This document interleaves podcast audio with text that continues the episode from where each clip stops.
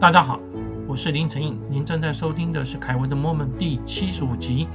我在这个频道分享人生中有特殊感触的一些事情，希望这些点点滴滴让您觉察到不一样的人生。这是和大家分享我阅读《原子习惯》这本书之后，觉得里面有些很重要的关键，还有我如何的把它应用在自己的生活上的一些例子，和大家来分享。一开始。我们先来看看书中的一个例子。他说，美国波士顿有一个医生呢，他想要不涉及意志力跟激励，也就是不特别去提醒这这些的同仁哈，或者是病人访客的情况之下，改善他们的饮食习惯。诶，这蛮有意思的哦。那他怎么做呢？他设计了一个研究。改变自助餐厅的选择结构啊，意思是什么呢？首先哦，在餐厅结账柜台旁边的冰箱原本只有汽水，不同的汽水。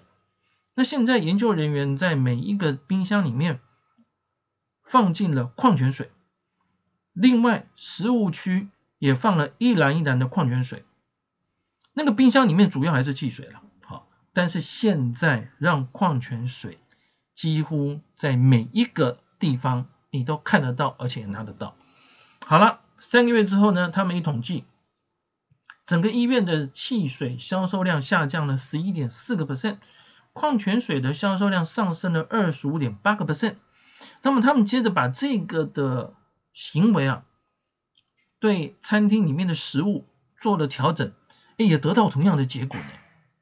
换言之，你不用特别的提醒人家，比如说吃什么菜比较营养，比如说什么菜可能是对身体健康有害啊，比如垃圾食物啊，比如说这样，不用提醒哦，只要改变他们摆放的位置的话，人们的选择就会改做改变了。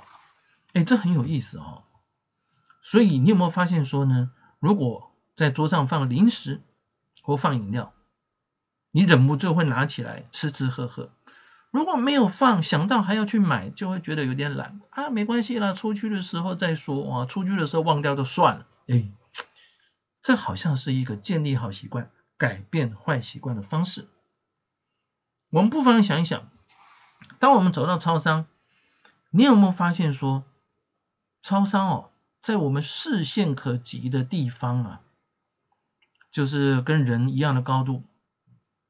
通常来讲呢，都是比较好卖的产品，或者是毛利比较高的产品。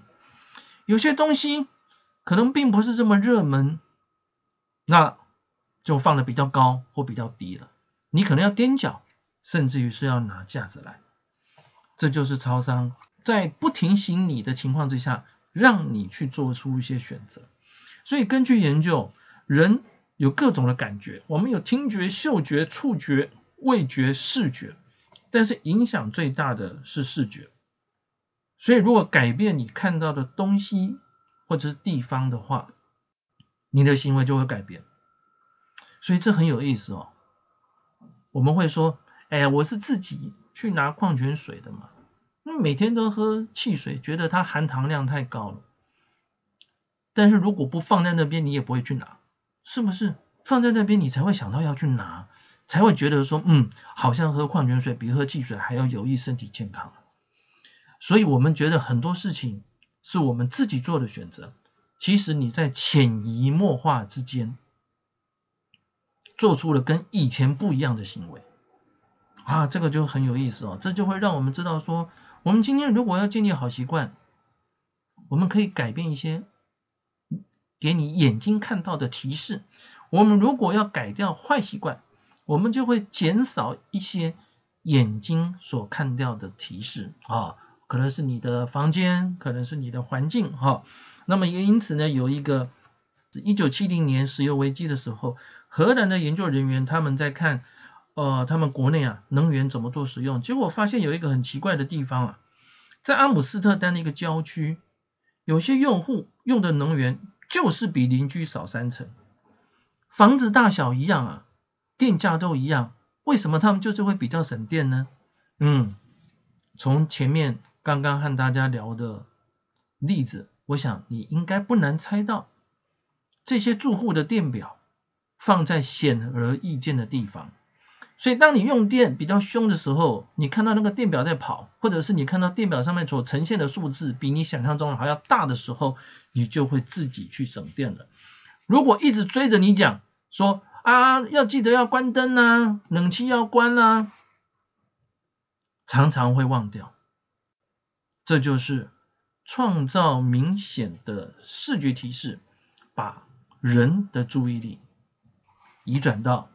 我们希望能够得到的结果，所以在阿姆斯特丹的机场，他们的团队以前有个困扰，各位知道，男生在上厕所小号的时候呢，是有个小便斗，同样都是小便斗，嗯，不晓得是站不稳还是射不准啊，那就是常常有人呢没有尿在小便斗里面，会尿在旁边，会尿在小便斗的外面，哎，听起来就是啊。很不卫生啊，所以就要去整理嘛。那是不是花时间，要花更多的清洁剂呢？那后来他们就用那个方式，在小便斗里面贴了一张像苍蝇一样的小贴纸。他们预期男生哈站到小便斗的前面，就会开始瞄准这只小虫小虫子，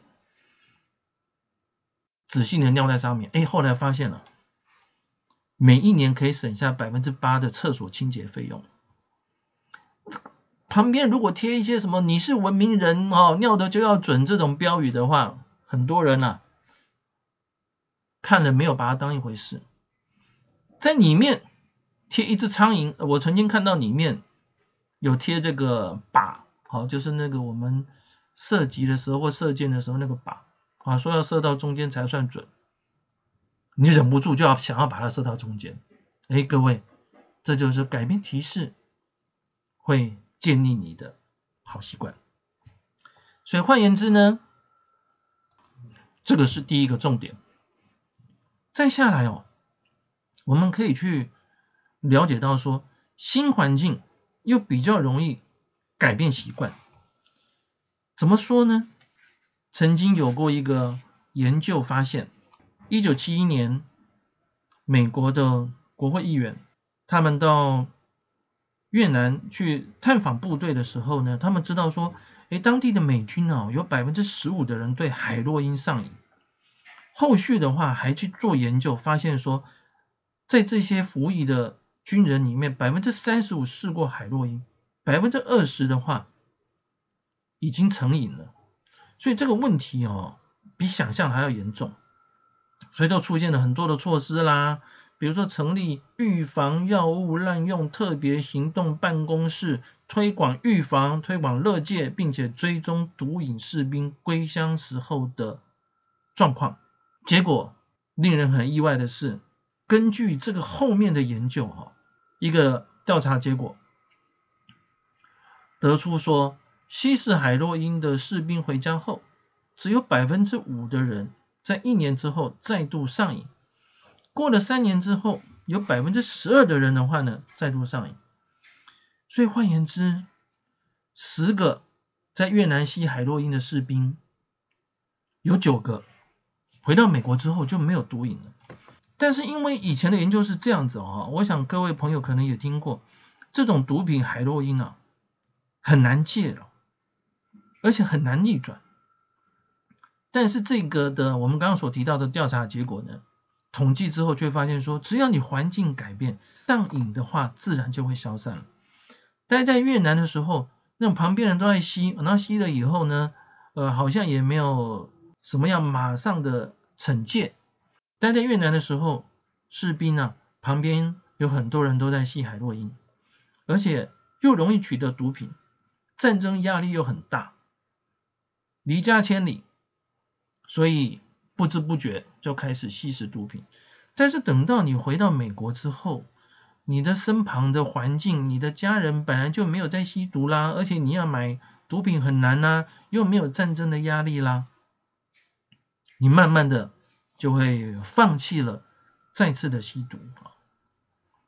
所以这个改变了一些研究人员的想法，改变了一些原本的文化的想法。原来哦，最有自制力的人，通常是最少用到自制力的人。这个听起来有点拗口，是什么意思呢？你说哇，他终于戒掉了，他的自制力很好，这个人真是厉害。其实可能是因为他正好改变了环境，或者是他尝试的去改变的环境。那当让他在重复坏习惯的提示减少的机会减少的时候，他自然而然的就改掉了习惯。所以呢，要戒烟，你可能就要减少在旁边都抽烟的人的环境里面出现。如果你发现有一件事情在那边，你就会想要。有毒品就想要，有烟就想抽，有酒就想喝，所以改变提示、改变环境是非常重要的。那以我自己来讲的话，我发现哦，让我工作效率降低，哈，或者是没有办法专心的事情是什么？看手机。我想很多人都跟我一样，现在的手机呢，哈，不只是联络了，你的娱乐啦。你的沟通啦，你的公事啦，你的私事啦，好，这甚至在上面看影片啦，哎，各位这都已经变成了每一个人的习惯了。上厕所的时候也带着手机，我甚至遇到有的人呢，洗澡的时候还把手机带进去放，就是这样。所以，我以前的习惯就是呢，好，手机啊，常放在旁边，哎，你就会发现说，哦，大概每隔几分钟就会去看一下，啊，谁来了什么东西呀？哦，有没有什么电子邮件发给我了？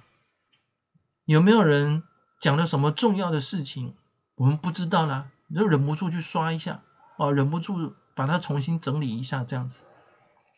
那久而久之呢，有的时候你真的发现说什么东西把你的注意力移转了以后，你再回来的话，而刚刚在做的研究，刚刚在看的。股票的报告，刚刚正在专注的事情，你忘了，所以这个时候要重新来过，哇，效率就很差。所以我就做了一个改变，减少手机提示，每隔几个小时就把手机拿去充电。那这个充电的地方不是在桌上，而是在房间的一个角落，所以就会减少手机给我的提示。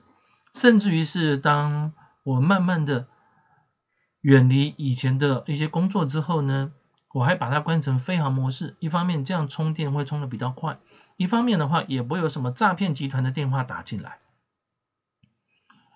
久而久之，你发现以前可能三小时要做完的事情，现在两个半小时，甚至是两个小时的话就能够做得好，因为你可以更专心，不受打扰，不被外界诱惑的去专注在。手上的事情，所以行为改变的第一个法则，就是让好习惯啊显而易见，让坏习惯的提示隐而不现。怎么样做成这点？我相信每一个人都有每个人可以去做的一些方式，哈，还有每个人都可以去改变自己的一些行为。下一次和各位继续聊的是什么呢？刚刚讲的叫做提示。正是我们正面迎击，我们让习惯有吸引力啊，这就是呢原子习惯的作者他所提出的第二个法则。怎么样进行，以及我们怎么样应用在我们的生活上面，还有我自己啊会有实际的例子和大家来做分享。谢谢您的收听，请记得对我们的节目订阅并做评分。祝您健康平安，我们下次再会。